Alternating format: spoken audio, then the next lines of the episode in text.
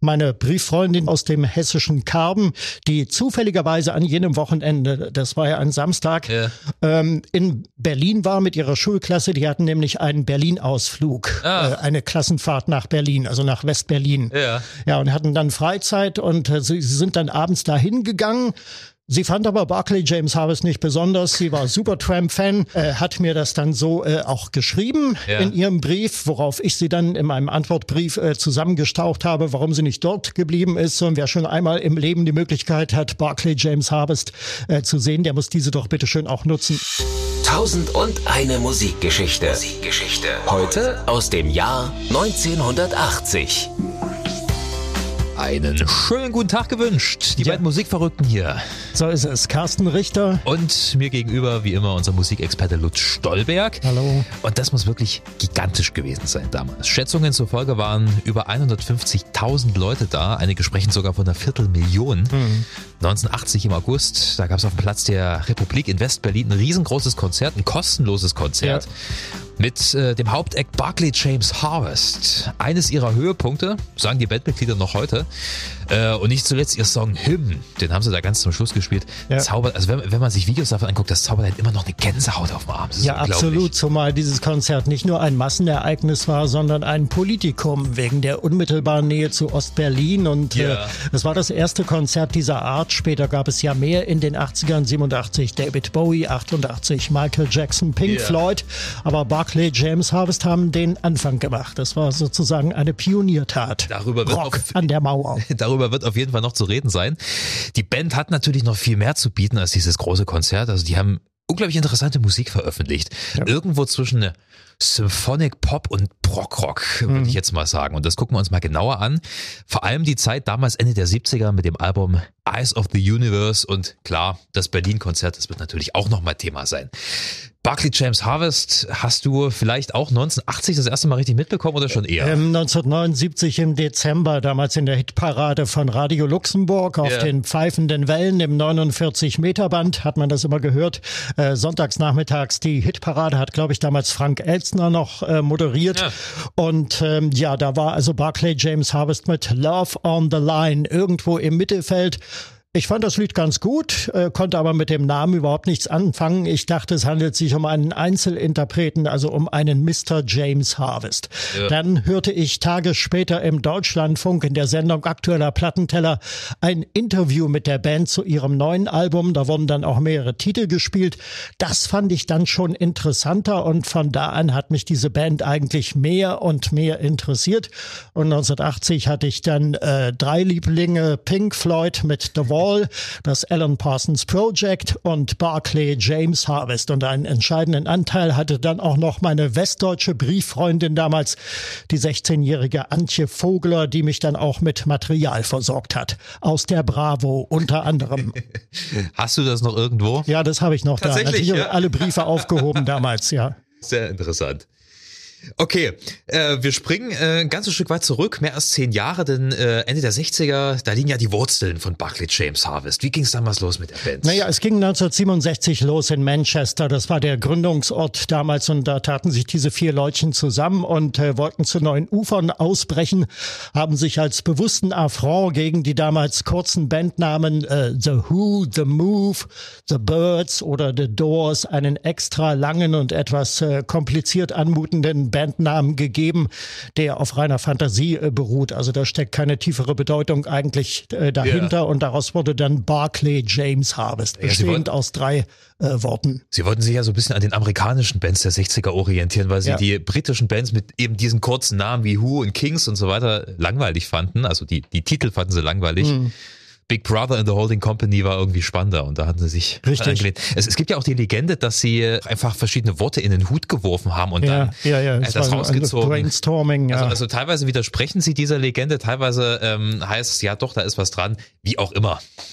Es ist, ist, ist glaube ich, auf irgendeiner Farm entstanden, oder? Sie hatten sich doch ja, dann relativ äh, schnell nach, ja. nach Bandgründung ähm, auf so eine Farm zurückgezogen und dort ja. ihre ersten Songs zusammengeschrieben.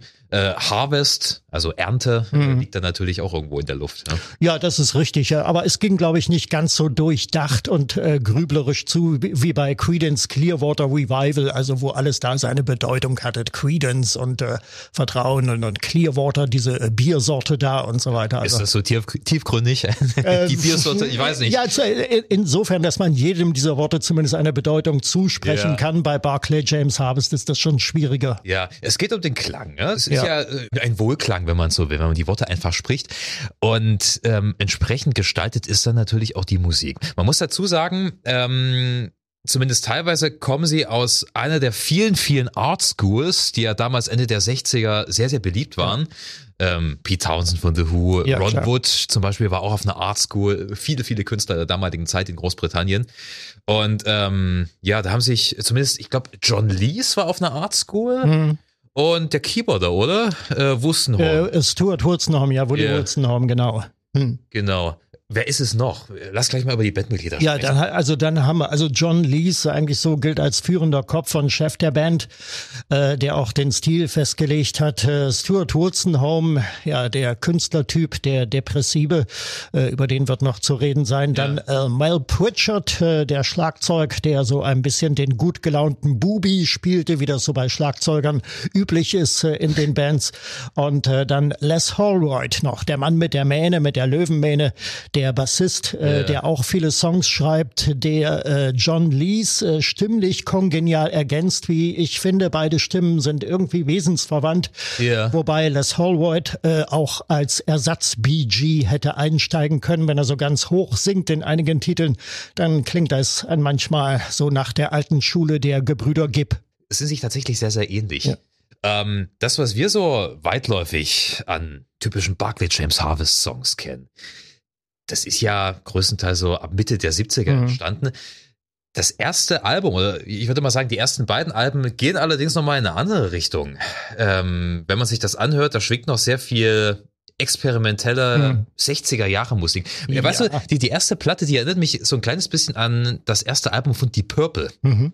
Ja ich weiß nicht, ob der Vergleich angebracht ist, aber es sind schon sehr viele Soundexperimente, ja. sehr dominante Keyboards, ja. ähm, Orchester natürlich, sehr viele Streicherpassagen, Richtig. aber trotzdem auch also 60er Jahre Groovy Musik. Ja, das haben sie dann später komplett oder mhm. mehr oder weniger komplett weggelassen.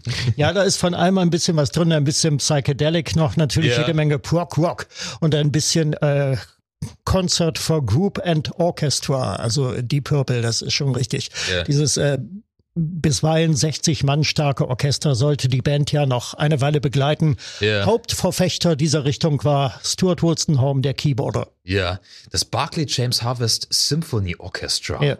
So hieß es ja, 60 Leute ungefähr. Hm. Muss schweineteuer gewesen sein. Finanziell hat sich das ja überhaupt nicht gelohnt. Ja. Äh, hat sich größtenteils aus Musikstudenten zusammengesetzt.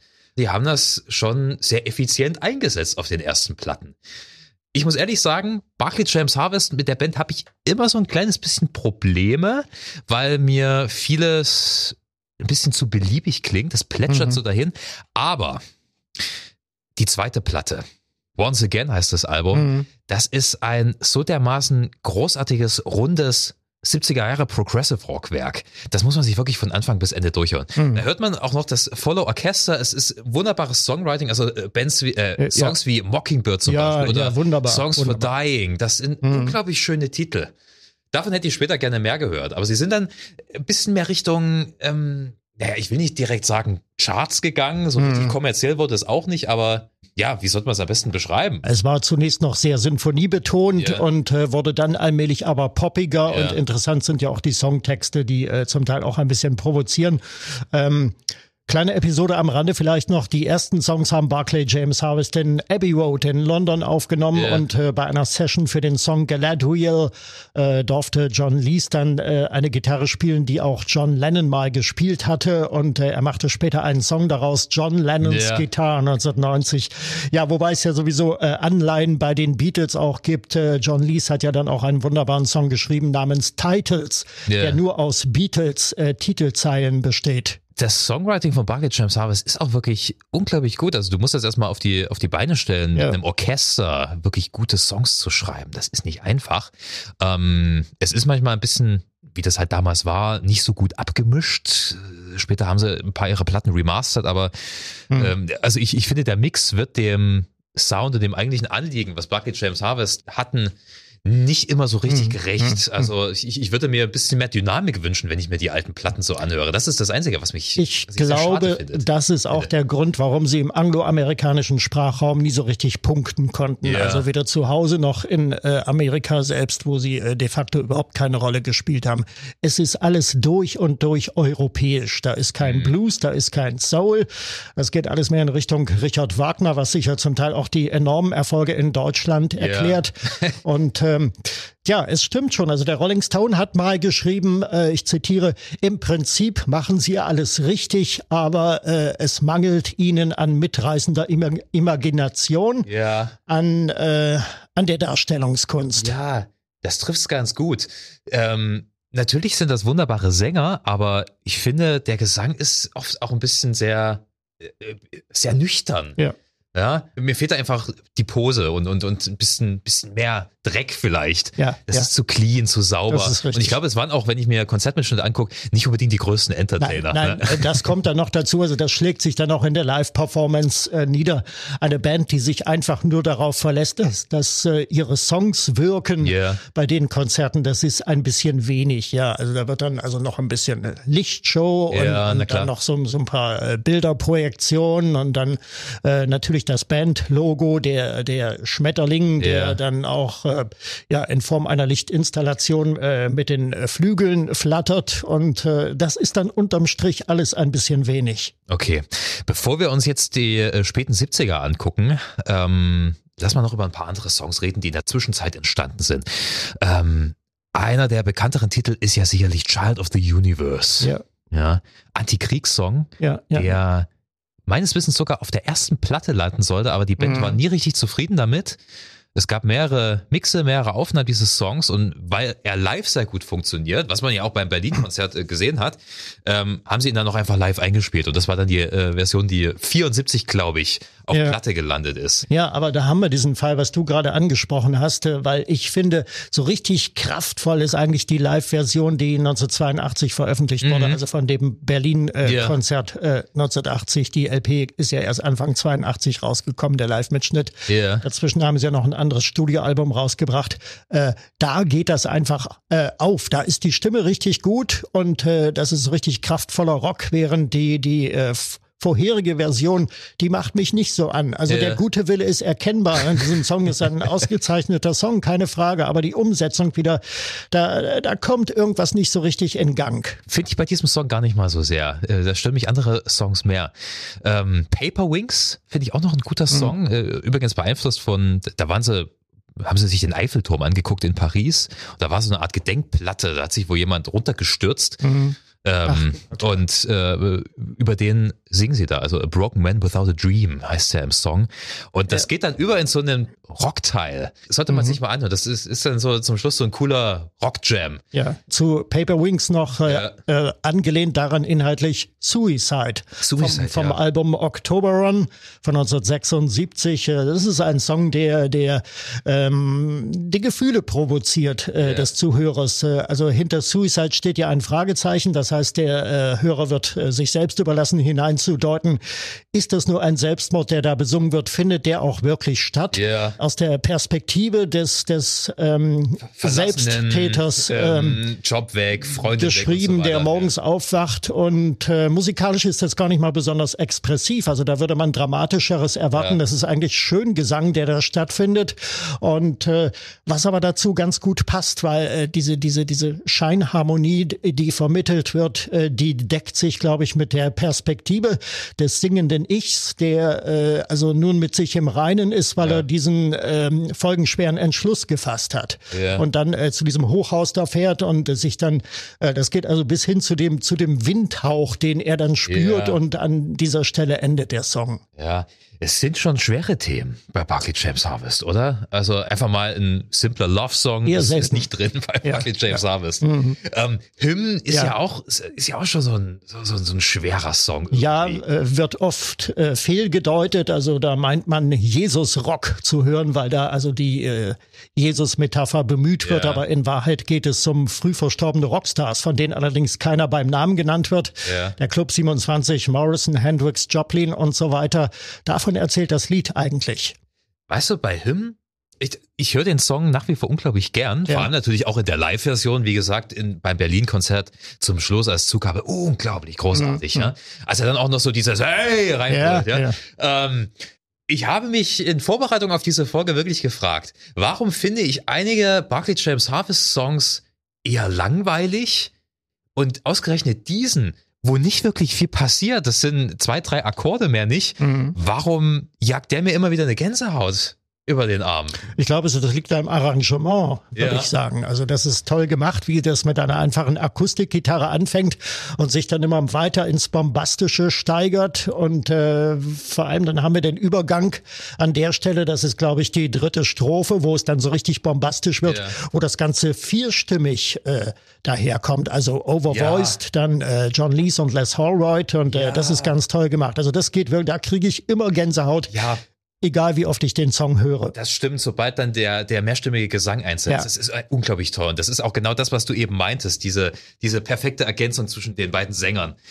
Ich habe übrigens ähm, irgendwo bei YouTube noch einen Mitschnitt von 2012 gesehen. John Lee, Barkley James Harvest. Ähm, spielen die in einem kleinen Club oder in einem kleinen Bar oder wo das ist, das sind nicht mehr als 50 Leute.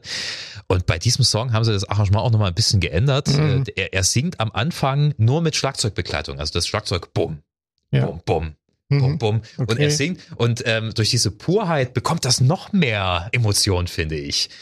Also das haben sie drauf, meiner Meinung Mhm. nach. Mhm. Vielleicht sollte man Bucket James Harvest doch mehr in der Live-Version hören, weil vielleicht waren sie da einfach auch besser als in der Studio-Version, oder?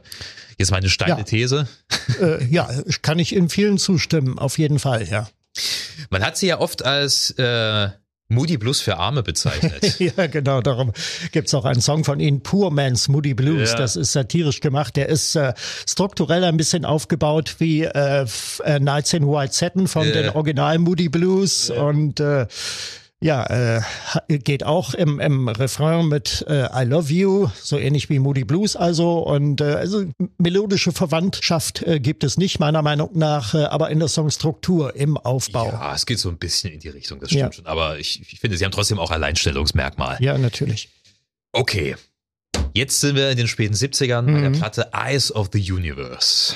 Ja, eine komplizierte Situation in der Band damals, denn äh, während der Proben zum Album hatte Keyboarder Wooly Woolstonholme verkündet, dass er die Truppe verlassen will. Ja. Die neue Richtung gefiel ihm nicht mehr so. Er hat das äh, wirklich mal Kaffeeklatschmusik äh, genannt und äh, darum hat er also bei den Proben verkündet äh, im Frühjahr 79, dass er die Band verlassen wird. Ähm, Während der Proben waren eigentlich noch zwei Songs von ihm geplant. Ähm, Er war jetzt nicht der größte Komponist, hat aber einige schöne Werke geliefert in der Diskografie auch. Also Sea of Tranquility ist bei, beispielsweise Ja. ganz schön aus dem Album Gone to Earth von 77 oder In Search of England. Das ist auch von Woolstonholme. Das ist so ein, ein erhabener, andächtiger und gewaltig pompöser Stil auch, den er da verfochten hat. Ja, und das wurde nun nicht mehr bedient und das Orchester wurde ja abgespeckt aus äh, Kostengründen auch vornehmlich. Und ähm, ja, dann gab es im Sommer 79 noch ein paar Konzerte in Deutschland, unter anderem auf der Lorelei mit äh, Police und äh, Dire Straits. Und äh, die waren euphorisch, diese Konzerte. Ähm, das wird auch äh, beschrieben im Booklet ü- übrigens zum, zur CD-Ausgabe, Ja. so dieser remasterten CD-Ausgabe hier von 2013, dass das ein traumhafter Abend da war, ein Sommerabend auf der Lorelei und da ist dann äh, John Lees äh, Backstage dann nochmal zu Woolstonholme gegangen und hat gesagt, und die Leute, guck sie dir an. Und äh, mit ihren Kerzen und Feuerzeugen auf den Bäumen, wie sie sitzen, und das kannst du doch nicht alles aufgeben. Und äh, Woolstonholme war aber fest entschlossen und äh, so wurde, wurde dann von, von äh, Juli bis September das Album ohne ihn aufgenommen mit einem äh, Ersatz-Keyboarder. Äh, Kevin McAley heißt der Mann aus der Liveband von Kate Bush übrigens. Also ohne Frage, der Sound ist poppiger geworden. Kann man nicht anders ja. sagen. Ich bin nicht der größte Fan von Eyes of the Universe. Es gibt ein paar schöne Songs darauf, aber so im Allgemeinen ähm, haut's mich nicht aus den Socken. Also für mich ist die schönste LP, muss ich sagen, ja? weil sie diesen Wendepunkt markiert, äh, diesen Übergang. Also da ist noch sehr viel vom alten Sound mit drin, aber auch schon sehr viel Neues. Äh, die Keyboards werden stärker betont. Es klingt ja. sehr, sehr synthetisch, sehr modern. Aha. Und ähm, ja, ich mag diese Platte. Vielleicht auch darum, weil es die erste ist, die ich von Barclay James Harvest äh, so richtig oh, wahrgenommen habe. Sicherlich. Ich bin bis, also ich, ich fremde schon mit den Openern. Love on the Line ja. und All Right Down Down Get Boogie. Gut. Ähm, das ist mir so, ja, jetzt machen wir halt mal eine Disco-Nummer oder so eine leicht Disco beeinflusste Nummer. Was ich aber sehr mag, ist der Song Spiritus. Mhm, okay. Ähm, recht rockige äh, Bucket James Harvest für ja. ihre Verhältnisse.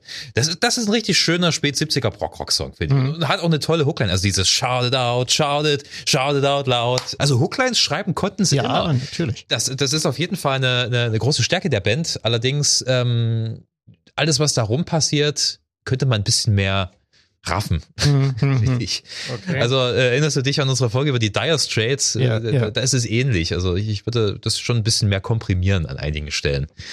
Ja, mein Favorit auf dem Album ist äh, The Song äh, they, they Love to Sing. Mhm. Das ist äh, einfach wunderbar. Also das ist wie so eine kühle Sommerbrise, äh, ganz fantastisch gemacht. Es geht ja darum, ähm, Les Hallward hat den Song geschrieben, es geht ja, ja geht ja um um eine Konzertsituation, ja. wie der, der Rockstar im Rampenlicht steht und, und also die Massen erlebt und mit der Nacht verschmilzt. Und es ist ein, ein musisch sehr überhöhter Song, sage ja. ich mal.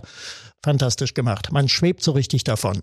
Ja, der Song ist gut. Allerdings hast du auch das Gefühl, wenn man das Intro hört, dass jetzt gleich Life is for Living losgeht? Ja, ja gut. Also, äh, nein, also ich habe bei Life is for Living immer das Gefühl, dass gleich äh, der Song losgeht. Ja, oder so. Der kam ja erst später. Ne? Das stimmt, das stimmt allerdings. Das ist schon sehr, sehr ähnlich.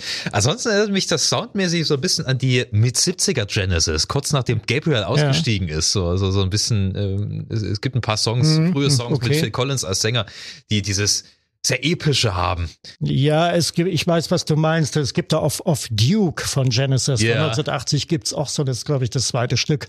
Äh, das ist auch äh, so ähnlich vom, vom Arrangement und auch vom Aufbau her. Ja. Duchess heißt das, glaube ich. Duchess, ja, ja. ja. Okay. Du hast vorhin gesprochen von ähm, der Verbindung aus alten Bucket Jams Harvest Sounds und, und, und neuen Einflüssen. Mhm. Ich finde, auf dem Song Capricorn hört man das sehr gut.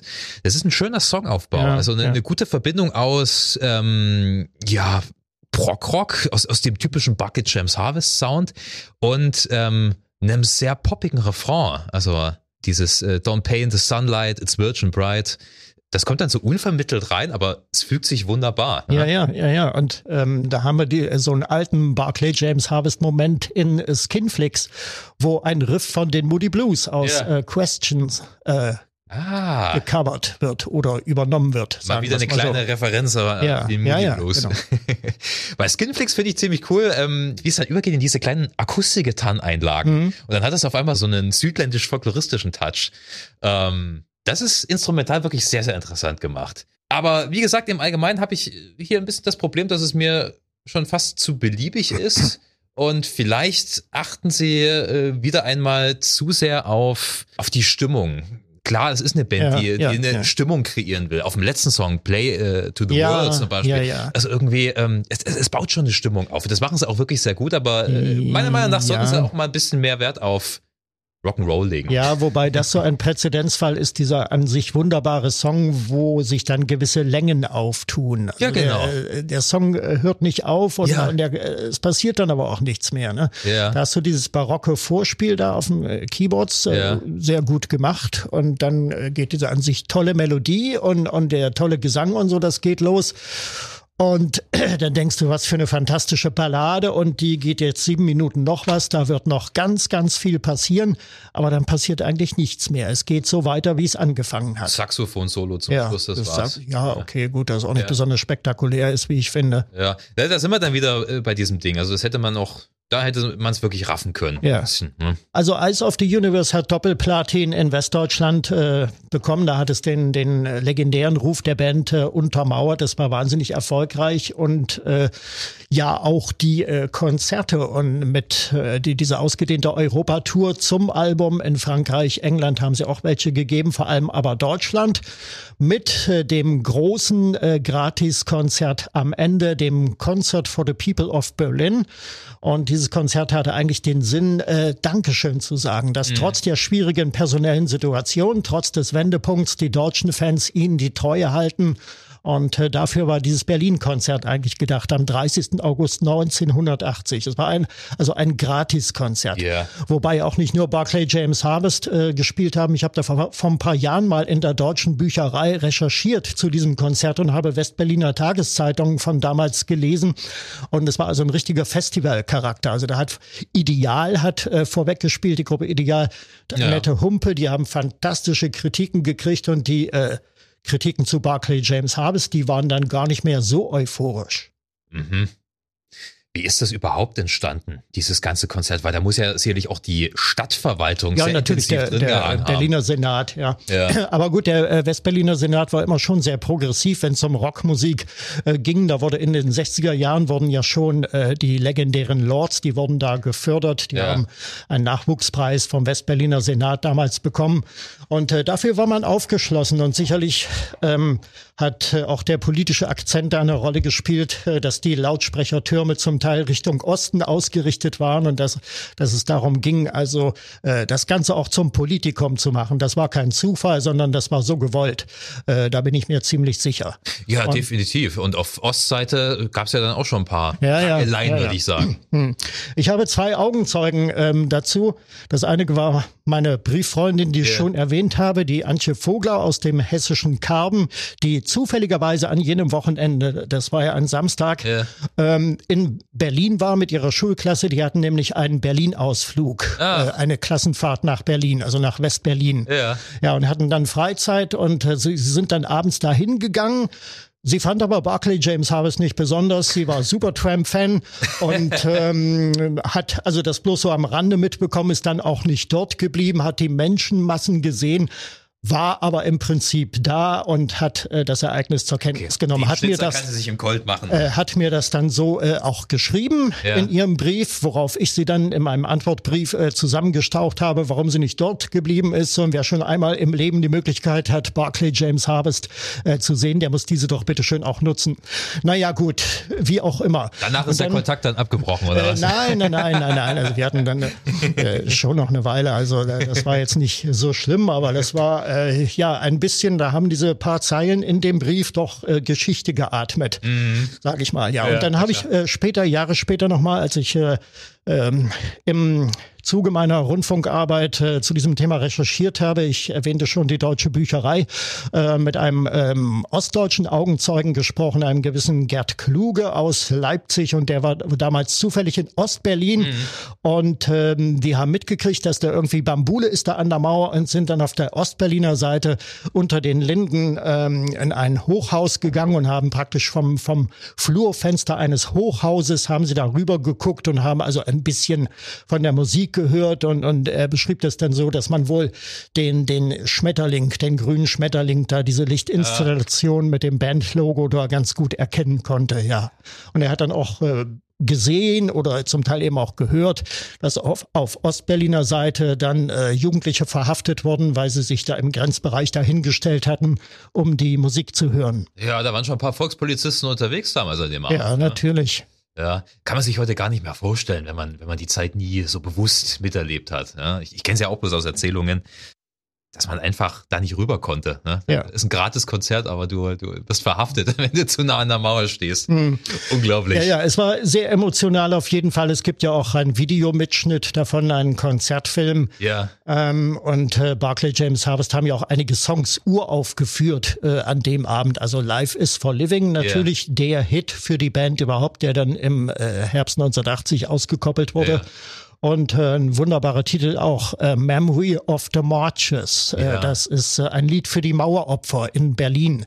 Das ist auch so eine langsame Ballade, der dann auf der Nachfolge-LP The Turn of the Tide in Studioqualität veröffentlicht wurde.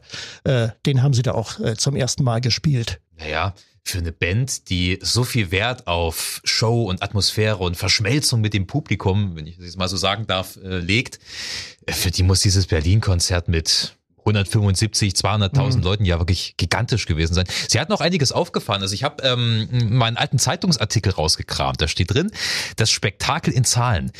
Gewicht der aus England auf sieben Schwerlastwagen herantransportierten Anlage der Band, knapp 100 Tonnen. Leistung der Lautsprecherboxen zusammengefasst über 50.000 Watt, Zahl der Scheinwerfer über 200. Die Truppe der aus London eingeflogenen Techniker, Bühnenarbeiter und Betreuer etwa 70 Mann. Haben sie schon Ja, ordentlich äh, was ist geleistet, schon- was? Wie haben die das da hingekriegt? Die müssen doch dann durch die DDR, DDR gefahren sein mit dem, mit dem ganzen Tross. Trans, äh, Transitstrecke. Transitstrecke. Ja. Ja. Ja, anders ging's ja nicht. Eingeflogen sind sie wahrscheinlich nicht. Wahrscheinlich nicht, nein. Kann man sich nicht mehr vorstellen, oder? Ein, ein, ein Ja. Irrsinn. ähm, wurde ja auch dann im Rias ausgestrahlt. Hast du davon irgendwas mitbekommen? Von der Rias-Ausstrahlung nicht, nein, Ja. da habe ich damals nichts. äh, Am Sonnabend, mitbekommen. 6. September, 22 Uhr steht in diesem Zeitungsartikel. Jetzt ist es zu spät. Jetzt kannst du es dir bei YouTube angucken. Naja, gut, äh, ja, also man kann ja äh, auch die Live-LP dann hören, Oder das, also den, den das. Live-Mitschnitt, der äh, Ein- 82 ja, ein Album, was, was man wirklich jeden ans Herz legen kann, Ja. weil äh, das ist das, was ich vorhin meinte. Die Band ist wahrscheinlich live einfach tausendmal besser gewesen als äh, ja. Im, im Studio. Ich meine, sie waren natürlich auch Bastler im Studio. Ich kann ihnen jetzt nicht vorwerfen, dass sie da geschlampt hätten, aber wahrscheinlich kriegst du den Bucky James Harvest Sound erst richtig gut live mit. Hm.